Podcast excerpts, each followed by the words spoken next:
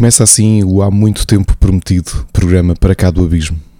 uma rubrica quinzenal que vai correr não só na RLX, Rádio Lisboa, mas também diferido no Split Chicken, seja no Spotify, como no Anchor e em diversas plataformas de podcasting. Um programa que esteve a ser desenvolvido e maturado ao longo dos últimos meses e que finalmente eh, vê a luz do dia, mesmo que, seguindo a temática do próprio programa, essa luz possa nem sempre ser a mais brilhante ou a mais eh, branca e clara que podemos estar habituados. Antes de falar propriamente do programa, os óbvios agradecimentos à produção. O primeiro agradecimento à Ana, Ana Batista, minha mulher, que desenvolveu a imagem do programa para cá do Abismo, que podem ver e acompanhar como imagem e como representação visual do programa. Mas também ao Ricardo Silva, o guitarrista e compositor com quem eu toco e trabalho há já 23 anos e que, eh, depois de um pedido de desenvolvimento de uma introdução, lembrou-se que faria sentido num programa musical que se adivinha como de descoberta e divulgação de projetos de artistas, muito, alguns deles até desconhecidos, porque não aproveitar para fazer e mostrar um pequeno trecho, eh, fazer uma pequena alteração em formato de introdução de uma linha uh, de uma das nossas músicas, da nossa banda de, de prog metal, Hyperspace, e neste caso aquilo que ouviram no início foi uma pequena sequência uh, da nossa música Calling, que há de ter cerca de 8, 9 minutos na versão final. E por fim agradecer também ao Sérgio Serra, uh, o meu grande amigo e afilhado de casamento, pelo convite há alguns meses para integrar o projeto que, ele, que ele ajudou a co-criar com o seu pai, na RLX e de, e de ter feito este convite de me trazer finalmente a produzir um programa de rádio de música, que é algo que há tantos anos tenho o desejo de fazer e que não tinha tido talvez o tempo, a disponibilidade ou o impulso inicial para levar a cabo. E o que é que trata para cá do Abismo? Para cá do Abismo vai ser, sobretudo, uma, um programa em que, semana, em que quinzenalmente, aliás, vou trazer 10 músicas diferentes, sem qualquer tipo de ligações ou limitações de géneros,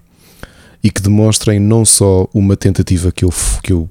que eu costumo levar a cabo ao longo do, do mês, de tentar descobrir novos álbuns, descobrir novos artistas, ser surpreendido, e quando digo novos artistas, não apenas uh, artistas e bandas recentes, mas muitas vezes até de outras décadas, uh, músicos que talvez me tenham passado debaixo do radar ou que sejam menos conhecidos, ou álbuns uh, que eu ainda não tenha tido a oportunidade de ouvir,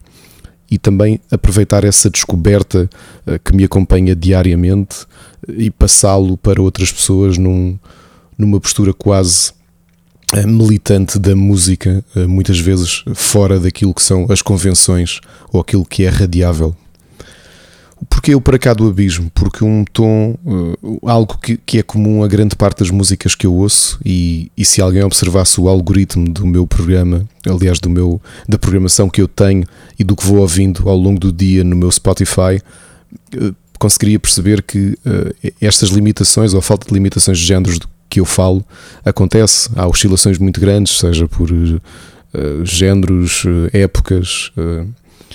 e portanto pode, pode ir de algo mais experimental a algo muito agressivo uh, e, e, é um bocadinho esta, esta diversidade musical e esta grande paixão pela música que tenho que tento trazer neste programa e quinzenalmente, uh, talvez, para quem nos ouve, apresentar algumas propostas musicais diferentes. Quem sabe, no meio das minhas descobertas de décadas de música,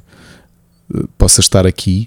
um artista ou uma banda que não conhecem, que vão conhecer a partir do Para Cá do Abismo e que a partir de então eh, vão poder acompanhar, vão poder ouvir. E portanto, sobretudo Para Cá do Abismo é um programa de curadoria musical dos meus gostos, tão diversificados quanto são, eh, que vão cobrir praticamente todas as décadas de, dos últimos 60 eh, anos de música mundial. Talvez possa já fazer um preâmbulo que, para além da melancolia que vai ser transversal, eh, a melancolia, a tristeza transversais, a grande parte das músicas que, que aqui vou trazer, pelo menos sempre foi o, o ambiente no qual eu me senti mais próximo eh, do ponto de vista musical desde que comecei a ligar à música. Uh, e felizmente tive um crescimento muito musical, uh, não só pela coleção de LPs e singles que tinha em casa, mas também com uma partilha musical que me acompanhou desde a adolescência. Talvez dos únicos géneros, e, e isto não é, um, não é um preconceito musical, mas é possível que talvez os géneros que menos vão figurar neste para cá do abismo, ou, ou praticamente será raro uh, que haja algum tipo de, de deambulação por aí, uh, será possivelmente o rap e o hip hop, porque são talvez dos poucos géneros uh, que eu não ouço e habitualmente não, não tenho qualquer proximidade. Posto isto, para cá do abismo, o primeiro episódio faria todo o sentido que Uh, apesar dos próximos, uh, dificilmente uh, terão uma linha condutora ou algo que, que una as 10 escolhas, ou pelo menos aparentemente que, que, que faça sentido as 10 escolhas, ou que, que, seja muito óbvio o porquê de eu as trazer. Neste caso, eh, faria todo o sentido que este primeiro episódio fosse dedicado às 10 bandas ou 10 artistas, os meus 10 artistas favoritos, e também com um exercício simples que uh, mostrar-vos uh, exatamente as músicas que me fizeram, uh, a música específica de cada um destes 10 artistas ou bandas favoritos, que me fizeram apaixonar por eles e segui-los desde que os conheço. Não há melhor forma de abrir esta seleção das minhas 10 bandas favoritas com aquele que não é só o melhor concerto que já vi, e já passo a dizer qual é, mas também uma das duas únicas bandas que eu acompanho e que ouço e que conheço a discografia completa e que tem uma pequena particularidade de serem uma das duas que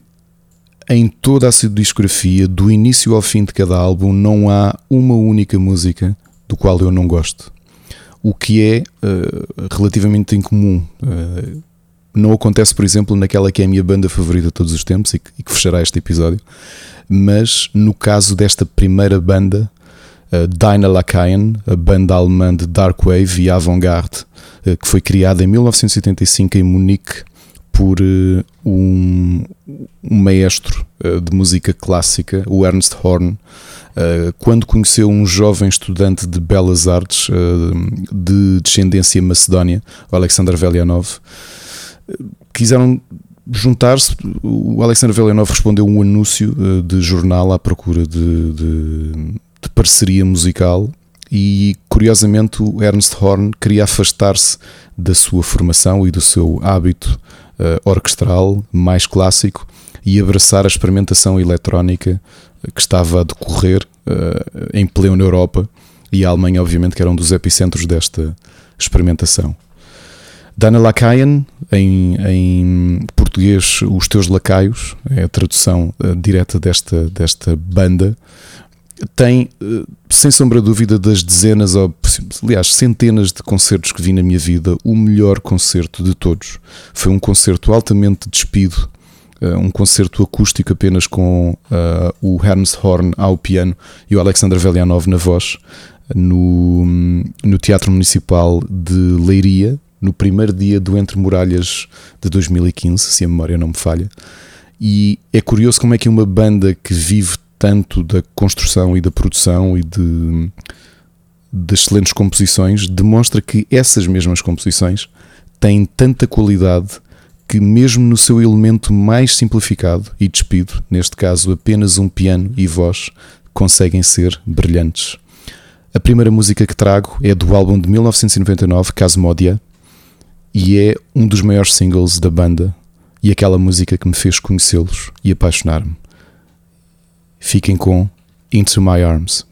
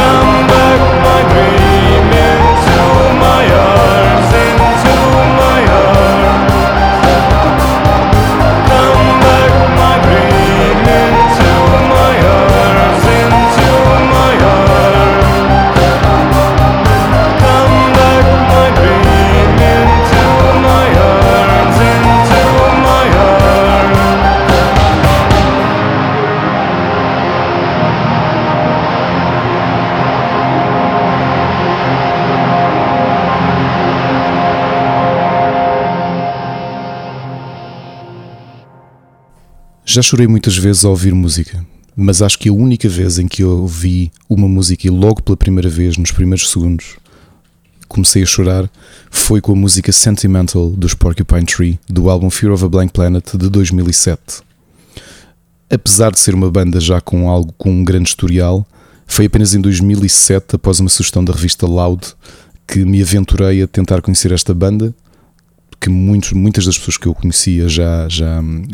já ouviam, mas que eu não tinha tido a oportunidade ainda de ouvir. Sentimental pertence a este álbum conceptual, Fear of a Blank Planet, que fala eh, precisamente de- do medo um mundo efêmero onde as nossas paixões, os nossos gostos podem ser tão fugazes quanto a velocidade do mundo digital. O conceito para Fear of a Blank Planet nasceu pela, pela ideia de Steven Wilson, eh, ao ter visto alguém, depois de eh, fazer download da discografia inteira de King Crimson, de forma ilegal, obviamente,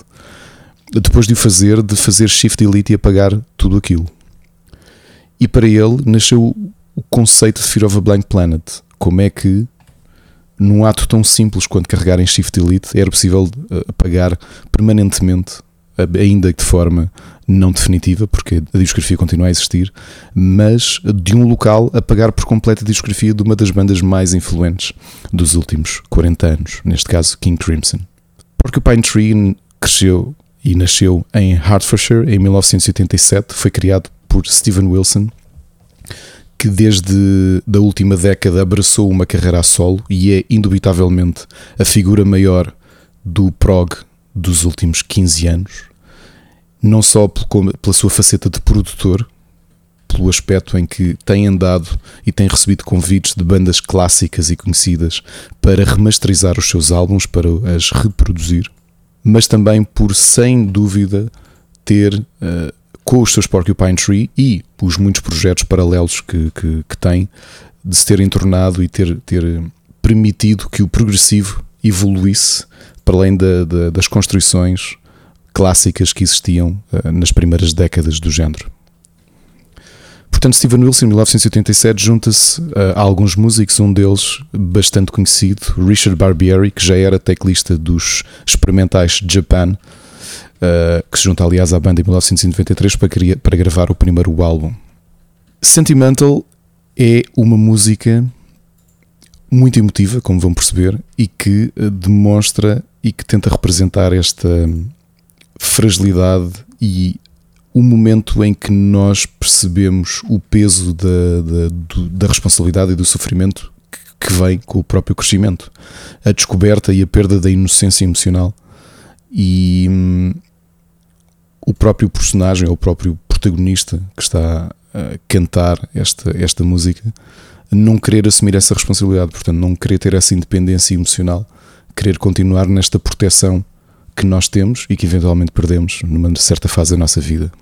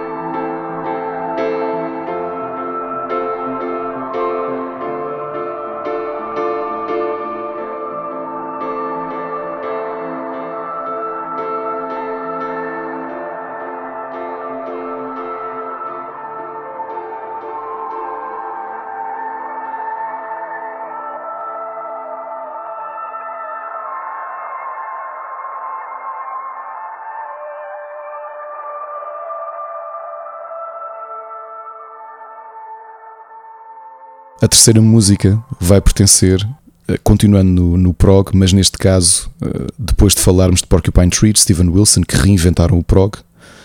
ir para uma das bandas originais, e neste caso Camel, que é a minha banda favorita de prog rock clássico, hum, criada em Guildford em 1971. E, hum, e uma banda que curiosamente eu pensava que não veria ao vivo, especialmente porque o seu líder, Andrew Latimer, eh, teve uma doença prolongada, felizmente recuperou e desde então, nos últimos 5 anos, tive a oportunidade de os ver duas vezes, uma vez na aula magna e outra no Coliseu dos Recreios. Never Let Go, do álbum Camel de 1973, é a música que me fez conhecer esta banda clássica que muita gente eh, associa mentalmente porque uma das capas dos álbuns eh, tem a mesma imagem dos maços de tabaco da mesma marca, o que na altura criou inclusivamente algum celeuma em torno da banda britânica. Neste caso, Never Let Go é uma balada de prog longa com alguns solos, alguma zona de jam uh, uh, num, num determinado momento da música e que na sua versão original era cantada pelo saudoso Peter Bardens, que infelizmente já nos deixou, mas que a melhor versão para mim é a versão cantada por Richard Sinclair no álbum ao vivo de 1978.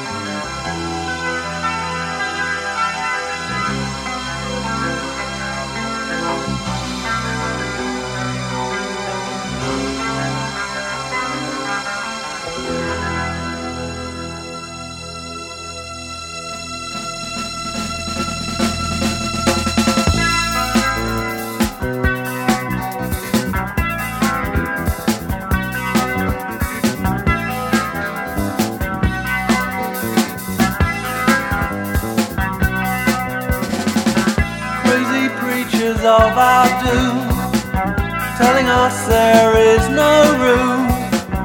not enough for all mankind. Seas of time are running dry. Don't they know it's a lie? Man was born with a will to survive. He'll not take no for an answer. He will get by. Somehow he'll try. He won't take no. Never let go.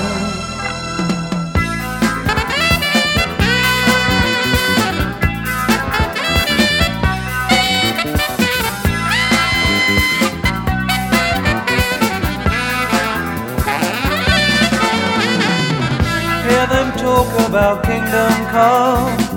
Hear them discuss Armageddon. Say the hour is getting late. I can still hear someone say, This is not the way. Man was born with a will to survive. Cannot take no for an answer. He will get by. Somehow he'll try. He won't take no. Never let go.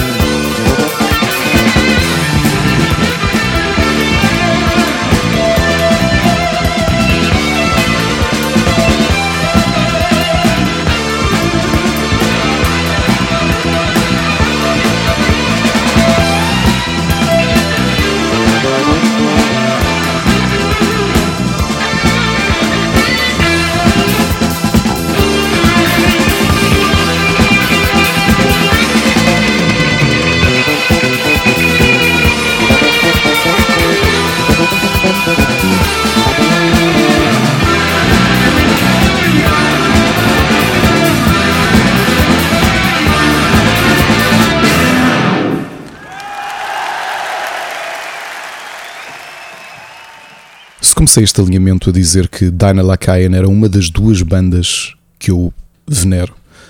e que, por curiosidade, tem uma qualidade ao longo de toda a sua discografia em que todas as músicas de todos os álbuns, para mim, são boas. Não há nenhuma música eh, menos boa ao que eu passe quando estou, quando estou a fazer uma audição do álbum. A outra banda é também, tem uma particularidade, é que é a única que eu nunca irei ver na minha vida. E estou a falar de Talk Talk, a banda de New Wave, mas não só, eh, que foi criada em Londres em 1971 pelo genial Mark Hollis, que para mim é uma das figuras mais emblemáticas da música eh, pop da New Wave, especialmente porque ele não só ajudou a criar um género, mas também pela forma como eh, não se deu ao sucesso tremendo que Talk Talk teve com os seus singles dos dois primeiros álbuns e eh, entrou inclusivamente em disputa contra toda a indústria discográfica e a editora que os acompanhava por querer eh, produzir a música que ele próprio eh, vislumbrava. Portanto, ele queria produzir a sua arte, não queria apenas produzir música a metro. E foi exatamente o que aconteceu no terceiro álbum, depois de um tremendo sucesso de, hum, que os Talk Talk tiveram, justamente com o seu segundo álbum, com singles como hum, It's My Life hum, e Such a Shame. A editora deu-lhes carta branca, portanto, assinou um cheque eh, em branco e disse-lhes: Ok, Mark, juntem-se, vão para o estúdio, façam aquilo que, aquilo que querem. E ele fez exatamente isso. Passou dois anos com bastantes músicos, de instrumentistas diferentes, e acabou por, curiosamente, criar o género de post-rock. Portanto, há quem diga que se não fosse esta mudança, esta saída da pop de, de Mark Hollis e dos seus Talk Talk para uma versão mais experimental, mais ambiental, eh, para uma art pop, para um progressive pop, e acabando por criar, sem, sem querer, obviamente, aquilo que viria a ser uns anos depois considerado post-rock, especialmente com a gênese dos Radiohead. A voz de Mark Hollis é inconfundível. A sua forma de compor também. Ele tinha uma doçura muito grande uh, na forma como uh, criava os seus ambientes. E hum, faleceu há dois anos. E é curioso como vai ficar sempre com a aura de artista contra verdadeiramente contra o sistema. Porque entre 81 e 89, que foi quando uh, Mark Hollis esteve ativo a produzir com os seus Talk Talk,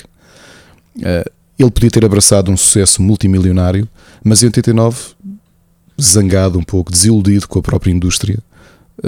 tornou-se um quase ermita, ficou apenas dedicado à sua família, sem ter qualquer vida pública a partir daí, a produzir composições para, para filmes e televisão sob pseudónimos e entretanto viria a morrer em 2019, infelizmente. E, e a música que vos trago, uh, neste caso, uma pequena batota, não é, não foi a primeira música que eu ouvi de Talk Talk, porque obviamente aqui em criança já tinha ouvido Such a Shame, It's My Life, mas uh, na idade adulta, quando conheci e me apaixonei por Talk Talk, a música que me fez apaixonar realmente foi I Don't Believe in You, do álbum The Color of Spring, 1986.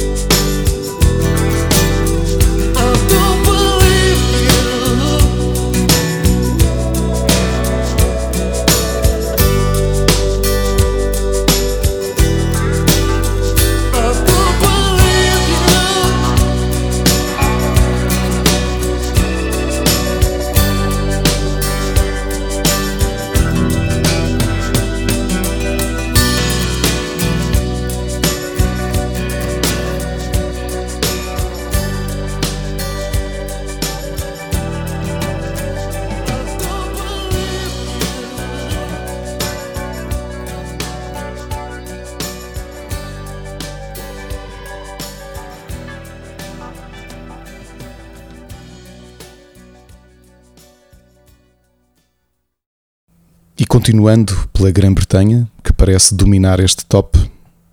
temos outra banda, também experimental, que eu acho que, eh, e continuo a acreditar que não é mais conhecida porque não o quis ser. E falo de And Also the Trees, uma banda criada em Worcestershire em 1978 pelos irmãos Simon Wu Jones e Justin Jones, que começaram inicialmente por ser post-punk e que aos poucos progrediram para aquilo que podemos considerar um gothic rock, mas um gothic rock muito único. Acompanharam durante algum tempo os The Cure, foram inclusivamente produzidos, os seus álbuns foram produzidos por membros da Cure, tiveram um grande impulso.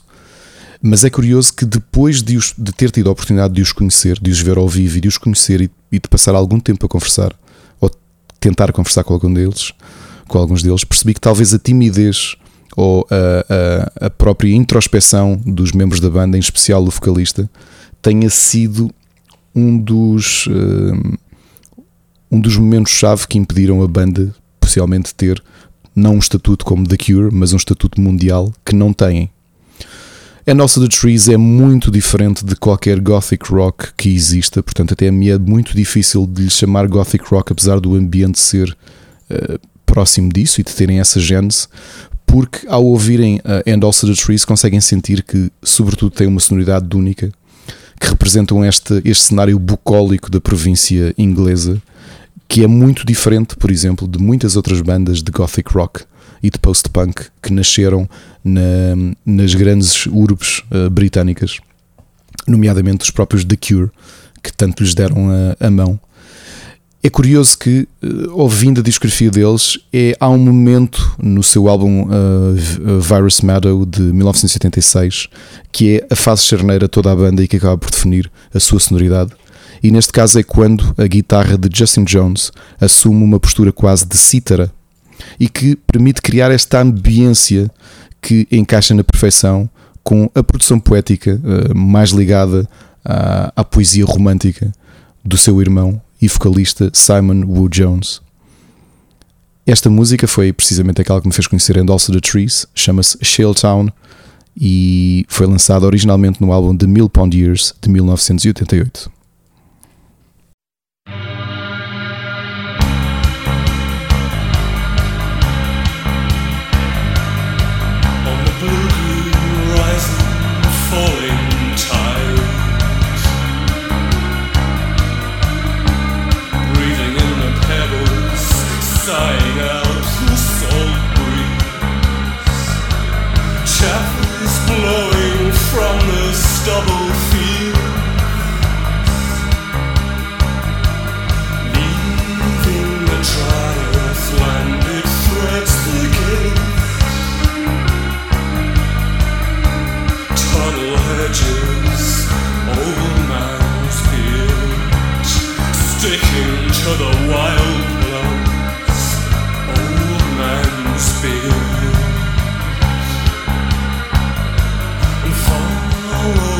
pothole tracks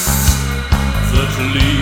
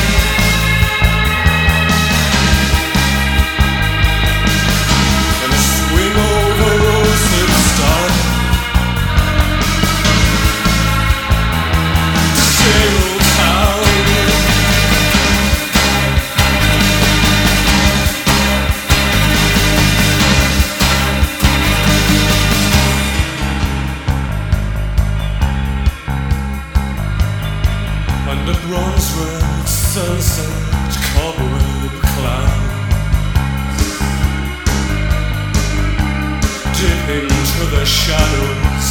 dancing through the dead dormitory.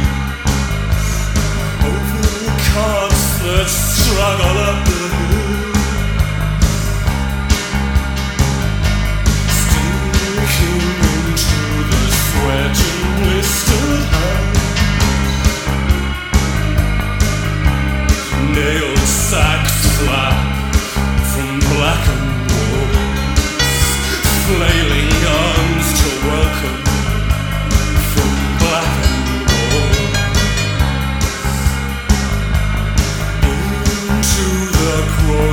heart.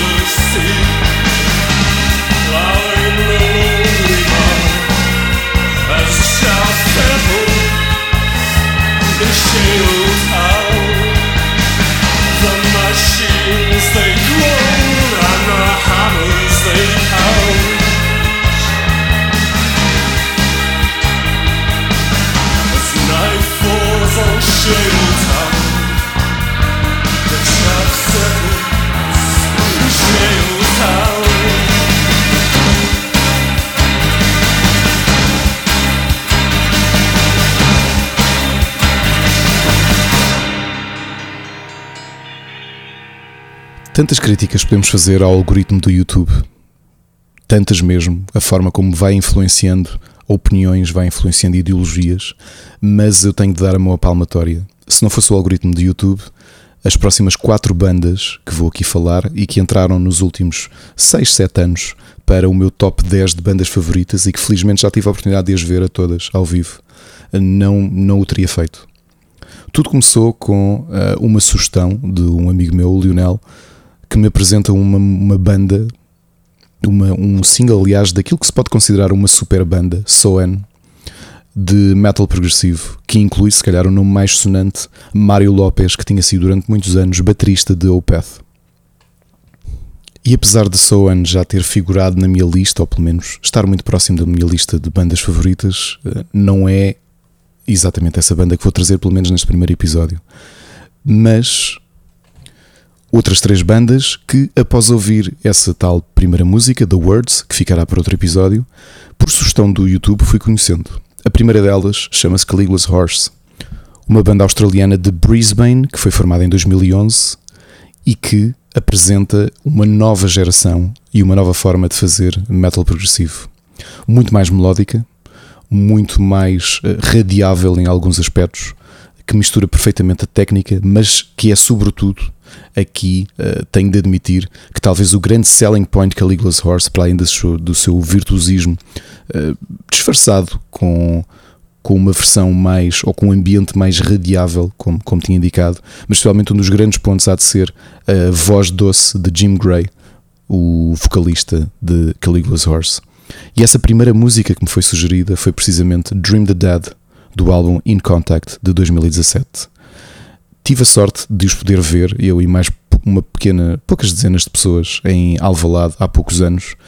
e tenho pena neste momento de Caligula's Horse não ter mais público, talvez mais público do que merece.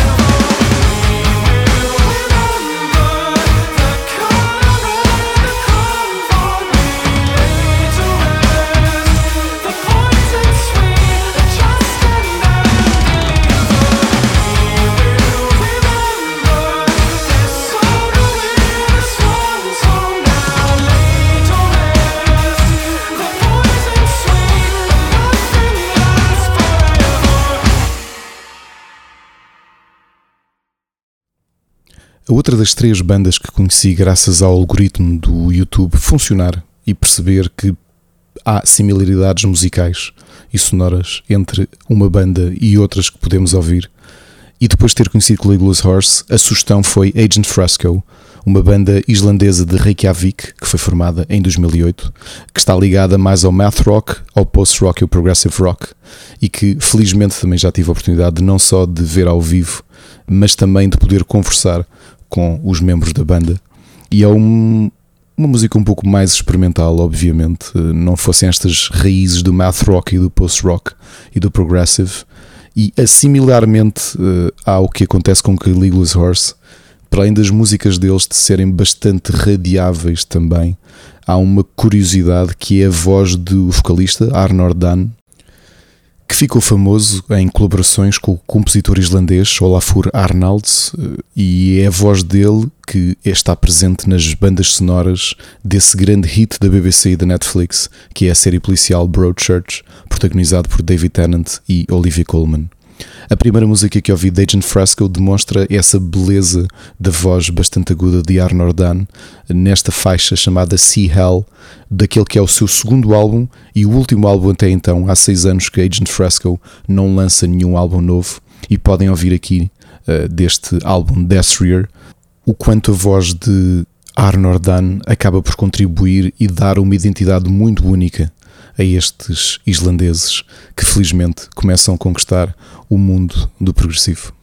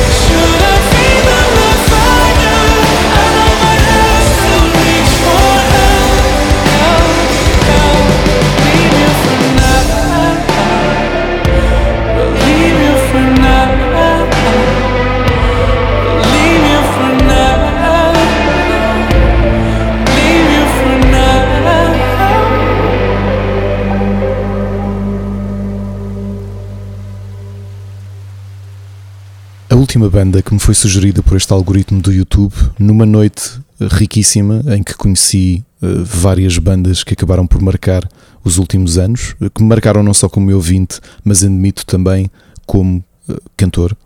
E talvez a banda que mais me tenha influenciado e aquela que está mais próximo do topo da minha preferência é obviamente a banda Leprous, a banda norueguesa que foi criada em Notodden em 2001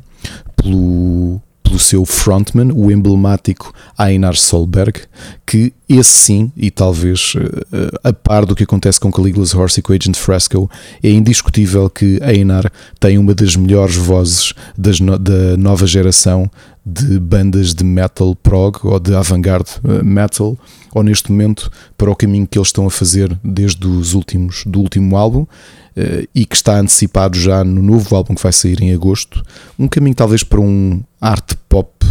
eh, como, como aliás está a acontecer com muitos outros projetos de progressivo que estão a- a suavizar e a tornar-se mais próximos de uma experimentação que podemos ver nos anos 80.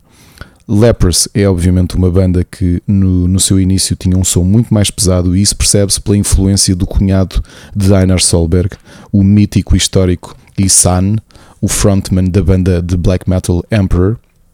que acabou por não só participar, mas também marcar a sonoridade de Lepers, uma banda de jovens músicos. Tem, aliás, o próprio Einar é 20 e poucos dias mais novo do que eu, Uh, e ainda assim, talvez de todas estas bandas, desta nova geração de bandas de progressivo, é capaz de ser aquela que um maior, uma maior legião de fãs vai trazendo, muito graças à voz única de Einar Solberg. Felizmente ou infelizmente, o último concerto que tive a oportunidade de assistir desde até a pandemia acontecer foi uma semana antes do confinamento. Foi precisamente o concerto de Lepers no meu dia de anos, o último concerto da turnê mundial que passou e que terminou aqui. Uma turnê que terminou em Lisboa e que me permitiu até uma prenda de anos única, neste caso, foi ter uma aula de canto privada com Einar Solberg. E a razão que me trouxe e que me fez apaixonar por completo por Leprous e em especial pela voz de Einar é indubitavelmente a faixa The Cloak que me foi apresentada pelo YouTube, uma das músicas principais do álbum Cole de 2013.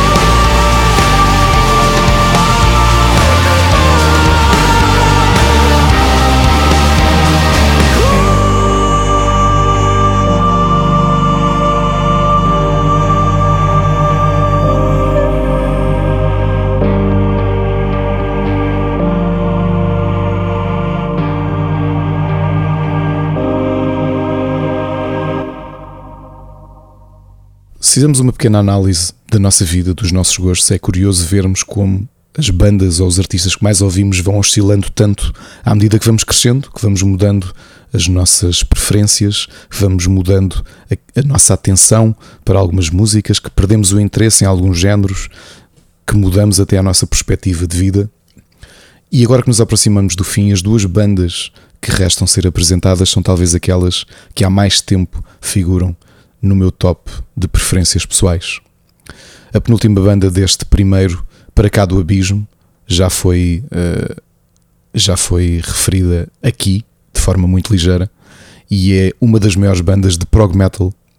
dos últimas décadas. Falo de Opeth, a banda sueca formada em 1988 em, desculpem, 1989 em Estocolmo por Michael Ackerfeld, que começou inicialmente por ser uma banda de death metal progressivo, que apesar de ser uma banda extremamente técnica, demonstrava a influência que o próprio Michael Ackerfeld tinha com o, prog clássico dos anos 70 e a sua grande uh, predileção por, essa, por esse momento uh, da história da música. Tanto que o próprio Michael é um grande colecionador de, de música e de LPs uh, desse período. O Path, curiosamente, tinha uma sonoridade muito mais pesada até à viragem do milénio. E o momento-chave que marca esta mudança de som é uh, o momento em que Michael Ackerfeld uh, é apresentado a alguém que foi aqui referenciado antes, Steven Wilson. Foi num café uh, marcado por um amigo em comum que Michael conheceu Steven, que perceberam a sua paixão em comum, apesar de ambos serem de bandas de metal, a grande paixão que tinham pela música dos anos 70, o prog, que, hum, do final dos anos 60 e início dos anos 70, e foi essa a grande influência que permitiu que em 2001 o álbum Blackwater Park, que não só foi produzido pelo próprio Steven Wilson, a primeira das parcerias entre o músico britânico e o músico sueco, eh, que permitisse também uma mudança completa de sonoridade ao Zopeth, que obviamente dividiu os fãs. Muitos fãs ficaram uh, indignados com uma mudança tão abrupta entre o death metal técnico com vozes guturais de Michael Ackerfeld e esta progressão para um som assumidamente mais uh, ainda mais melódico um, e com uma predileção do próprio Michael Ackerfeld por uma voz mais limpa. Conheci esta banda em 2002, uh, um ano depois de Blackwater Park ter sido lançado, e a faixa que me fez conhecê-la foi a faixa que, me, que foi a minha, a minha, música de apresentação do Path, foi esta Harvest, cujo videoclipe, curiosamente podemos ver, é um momento de gravação em Estocolmo do álbum, com tanto Michael como Steven Wilson ainda muito jovens. O próprio Steven contribui com as, os backing vocals para uma música extremamente emocional e que, uh, felizmente, olhando agora nestes 20 anos daquilo que é a evolução do Opeth, que marca para mim os melhores 20 eh, anos de produção de uma das maiores bandas de metal das últimas décadas.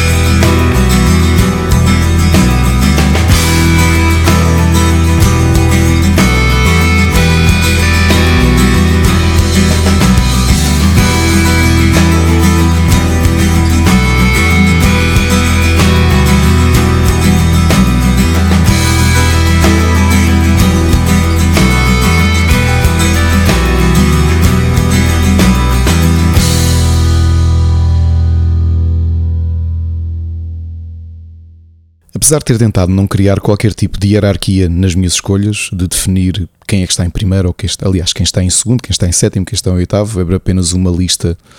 mais ou menos a seguir. eh, Um, certo racional que criei para o guião deste episódio.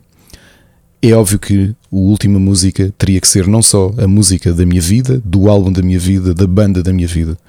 E é sem surpresas, e se calhar para alguns pensarão que poderá ser uh, Celine Dion. Não, a Celine Dion uh, há de figurar no episódio futuro, possivelmente. Mas não é surpresa para quem me conhece que uh, este episódio teria de fechar, obviamente, não só com o One Last Goodbye dos Anathema, do álbum Judgment de 1999. Os Anathema foram criados em Liverpool em 1990 pelos irmãos Daniel Vincent e Jamie Kavanagh, também pelo baterista John Douglas, que curiosamente mais tarde a sua irmã mais nova, Lee Douglas, viria a fazer parte da banda como vocalista também, e na altura o vocalista Darren White. Foi uma banda que, uh, unindo a My Dying Bride e a Paradise Lost, acabou por criar um subgénero musical, inspirados obviamente pelo ambiente de Candlemass e de outras bandas similares. Uh, Anathema, My Dying Bride e Paradise Lost acabariam por definir aquilo que se conhece como Doom Metal. E é curioso como é que nos primeiros anos de Anathema a sonoridade era tão diferente. As músicas eram obviamente mais arrastadas, mais pesadas, muito mais compassadas. E há ali um turning point muito grande com uh, um álbum chamado Alternative 4. Mas, apesar de obviamente ser um álbum uh, em que já se percebe Uh, não só a influência do novo, uh, do novo membro da banda, Duncan, Duncan Patterson, que trazia esta influência, esta nova sonoridade que, que, se afastava do doom metal, mas se ouvirmos a discografia da Anathema em, de ordem cronológica, vai-se sentindo algo uh, muito óbvio que é Daniel Kavanagh, o, o, o guitarrista e compositor principal da banda, sempre demonstrou ao longo das suas criações a grande influência que tinha do, do prog rock, especialmente Pink Floyd na guitarra. E isso percebia-se apesar de a banda ter, ser obviamente, e ter uma sonoridade de doom metal. Judgment de 1999 é essa continuação, esse culminar de uma mudança de paradigma de Anathema para um ambiente diferente daquilo que era do metal inicial, aproximar-se de mais de um Uh, prog metal ou também de um avant-garde metal. E é indubitavelmente o álbum da minha vida. Este One Last Goodbye é uma música muito pesada que uh, os membros da banda, os irmãos, continuam a sentir de forma emocional. Foi uma música composta uh, por eles em, e que reflete a morte da sua mãe, Ellen, uh, ao qual o álbum Judgment é dedicado. E é uma música pesadíssima que, se forem ao YouTube, vem uma série de interpretações ao vivo. Uh, por exemplo, em Portugal há uma mítica em, no Incrível Almadense, com todo o público a cantar a música e a deixar, obviamente, o Vincent Kavanagh, o vocalista, em lágrimas. Tal era a emoção e era impossível não terminar este programa com Anathema, uma banda que se tem reinventado, que tem evoluído e acho que os fãs têm acompanhado, uh, acompanhado essa evolução, eles próprios têm crescido com a própria banda. Uma banda que começa no Doom Metal, que passa ali para um, um prog metal, mas que em 2010, curiosamente no álbum que é produzido por quem? Obviamente Steven Wilson, vemos uma mudança de sonoridade para um mais prog rock, para um atmospheric rock que se vê até hoje. O, única infelicidade que tenho com Anathema, vi praticamente todas as vezes que Anathema vieram a Portugal, a única vez que não vi e que ainda tenho ali o bilhete foi precisamente no dia do confinamento em Lisboa. Quando decidimos fazer confinamento, essa, essa noite era a noite de concerto de Anathema, era um dos primeiros concertos da turnê mundial da banda e o fato de ter sido também o último concerto para a banda, nós infelizmente não fomos porque não nos sentimos confortáveis, e imputou uh, perdas financeiras tão grandes que eles tiveram de, anunciar um hiato indeterminado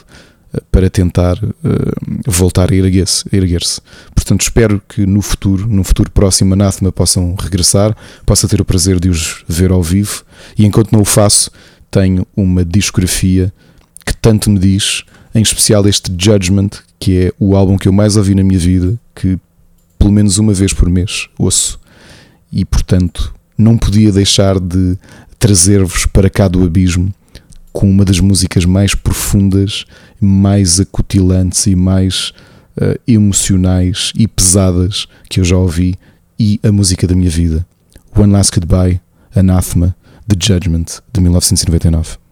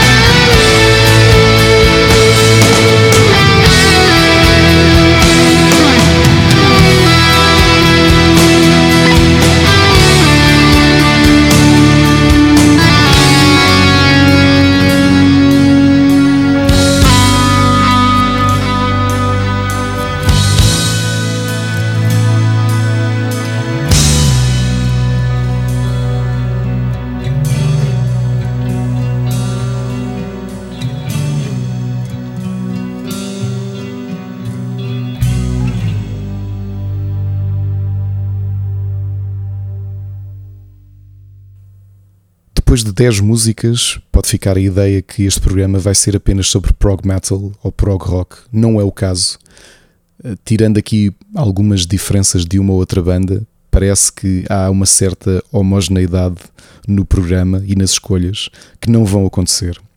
Este primeiro programa tinha este condão de ser um somatório e uma mostra das minhas bandas favoritas e exatamente as, as músicas que me fizeram apaixonar por elas.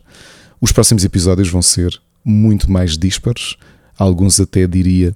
uh, algo esquizofrénicos na mudança tão agressiva entre faixas e na, na, nesta curadoria que, que aqui vou trazer. No entanto, espero que aguardem os próximos 15 dias para vos voltar a ouvir para cá do abismo.